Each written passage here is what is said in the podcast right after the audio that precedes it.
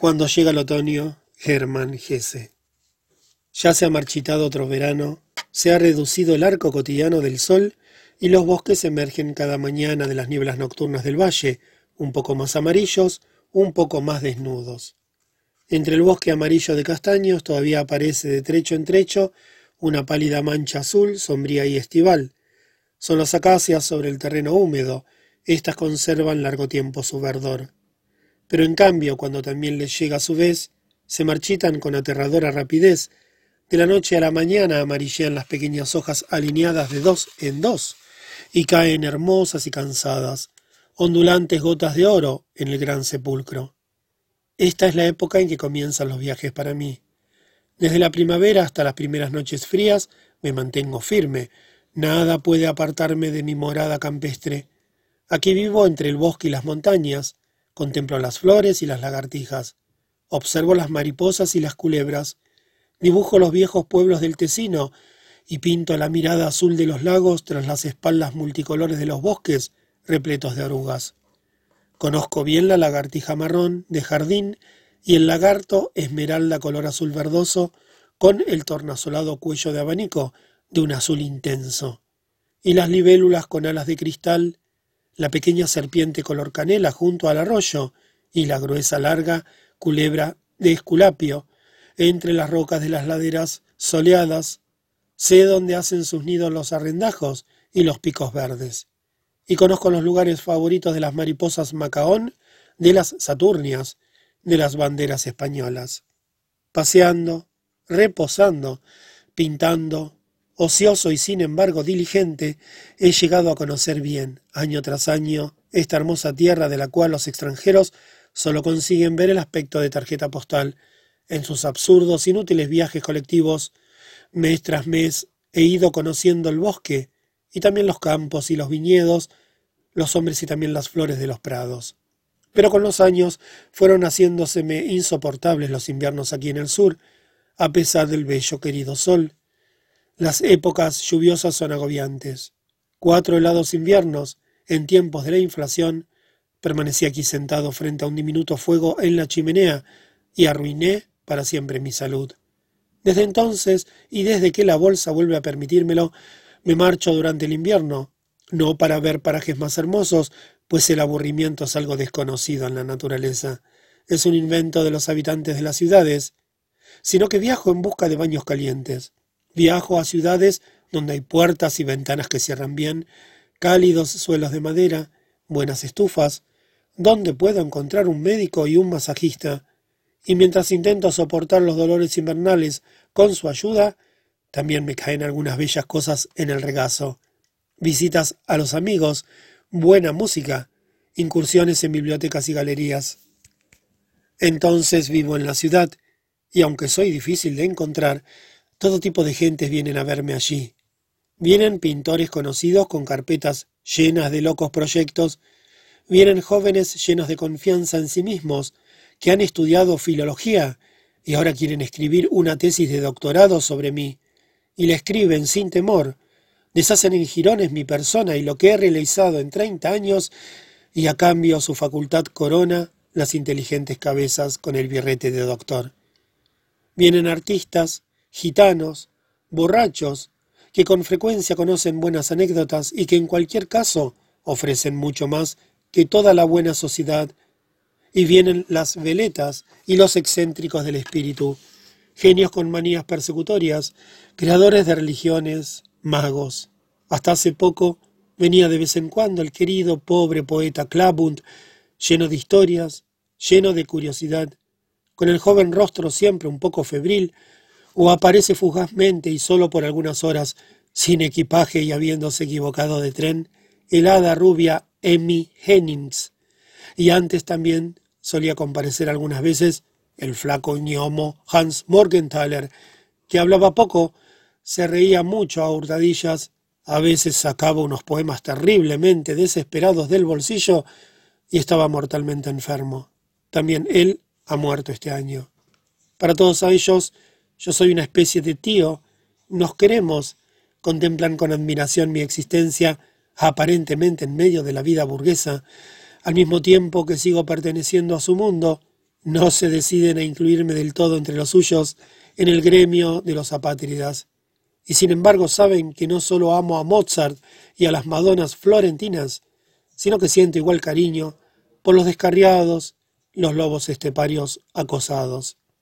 Intercambiamos poemas y periódicos, nos pasamos direcciones de redacciones, nos prestamos libros y juntos bebemos algunas botellas de vino. En ciertas ocasiones también me dejo arrastrar una vez cada año a hacer un viaje a cualquier hermosa ciudad tan de cultura. Entonces recibo los gastos de viaje y unos honorarios.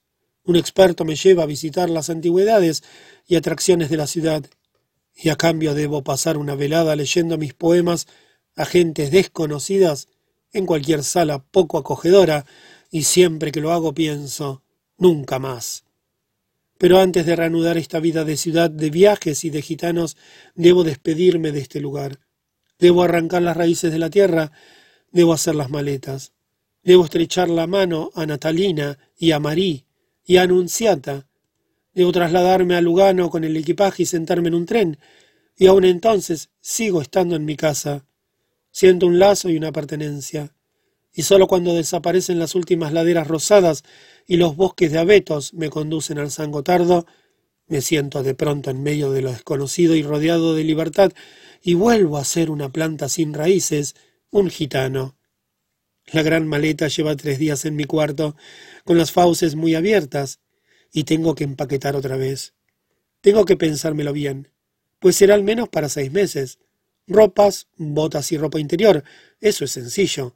Se saca del cajón, se mete en la maleta, uno se sienta encima y la aplasta hasta cerrarla.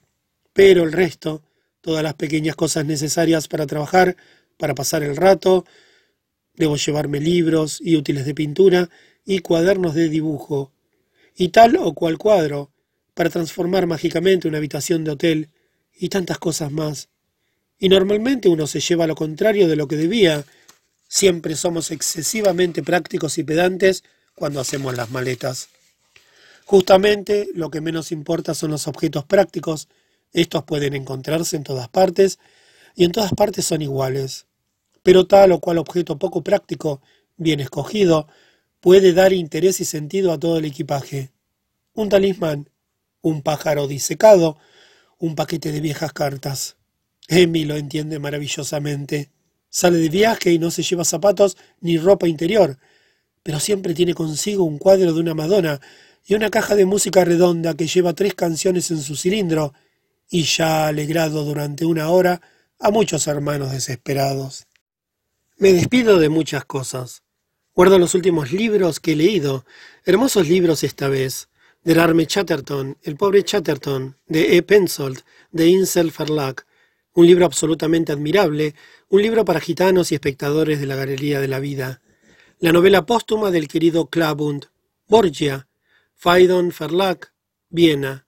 Una bonita obra, como todos los libros de Klabund, de la que emana una cierta fuerza rebosante, que sin embargo en realidad es fiebre, la constante temperatura alta del enfermo, pero llena de su flexible fantasía juguetona y su melodioso arte de la palabra. Muy digna de ser leída me pareció también Jahrgang 1902, año 1902, de Ernst Gläser, de Verlag Kippenheuer, tal vez más documento de una época que obra de creación. Pero ¿qué más da? Hay momentos en que el libro nos llega de lleno al corazón.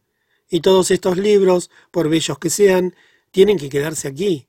Me llevo otras cosas, algo de Wobal, algo de Stifter, un volumen de Goethe. Entonces se me cierra la tapa de la maleta. Ya parece tener bastante la vieja maleta. Ha estado en bastantes países. Ha escuchado muchas lenguas, estibadores chinos fuertes como gigantes la han trasladado de un barco a otro. Del barco al hotel, en los puertos indios y malayos remontó durante varios días en una pequeña barca a uno de los ríos de la selva de las Indias holandesas. He de esperar que resista todavía algunos años, no me gustaría sobrevivirle. Pronto estaré a punto de marcha. Confío en encontrar una ópera de Mozart o Penthesilea de Ottmar Schoeck en la cartelera de Zürich. En ese caso me quedaría allí un par de días. He de esperar que los hoteles de los balnearios de Baden estén ya vacíos. Entonces me detendré allí una temporada, tomaré los baños, me organizaré una mesa para pintar y escribir y pasaré higiénicamente el principio del invierno dormitando. Tal vez encuentre alguien que quiera prestarme un jarrón con peces rojos durante ese par de semanas. Así tendré un pasatiempo y no estaré tan solo. Mi amiga ha salido de viaje, estos días seguramente me escribirá de Viena o de Cracovia. Regresa pronto, querida ave de paso. Ya siento la inquietud del viaje en las extremidades. Ya no me gusta permanecer sentado en mi cuarto. Ya no tengo ganas de salir de paseo. Con la ayuda de Dios meto toda la ropa en la maleta. Entre ella hay una camisa verde que me regaló una vez mi amiga. ¿Dónde viajarás conmigo, camisita verde? Nos iremos decididos, nos instalaremos en hogares pasajeros, en hoteles, en habitaciones de alquiler. Cada vez nos ajaremos un poco y nos renovaremos con un lavado y un poco de plancha, hasta que las arrugas acaben agrietándose y nuestra forma se escape por las costuras. Entonces nos transformaremos, camisita mía, tú ya no serás una camisa, sino un harapo, y tal vez un día te convertirás en una hermosa hoja de papel blanco, sobre la cual un enamorado escribirá desde un lugar lejano a su chica. Y yo ya no seré un paciente itinerante y un literato, sino que me moveré en otros círculos. Seré arrastrado por otros remolinos. Tal vez resucite y estudie filología y escriba una disertación o me dedique a cualquier otro juego. Aunque también es posible que haya padecido hasta el fin el purgatorio de la existencia humana y ya no vuelva nunca más a la tierra que todavía amo, o lo haga convertido en un delgado zorro rojo, en una lista y ágil Marta, en una callada y oscura culebra de agua escrito en 1928, publicado con el título Es Herbst en Vossische Zeitung, Berlín.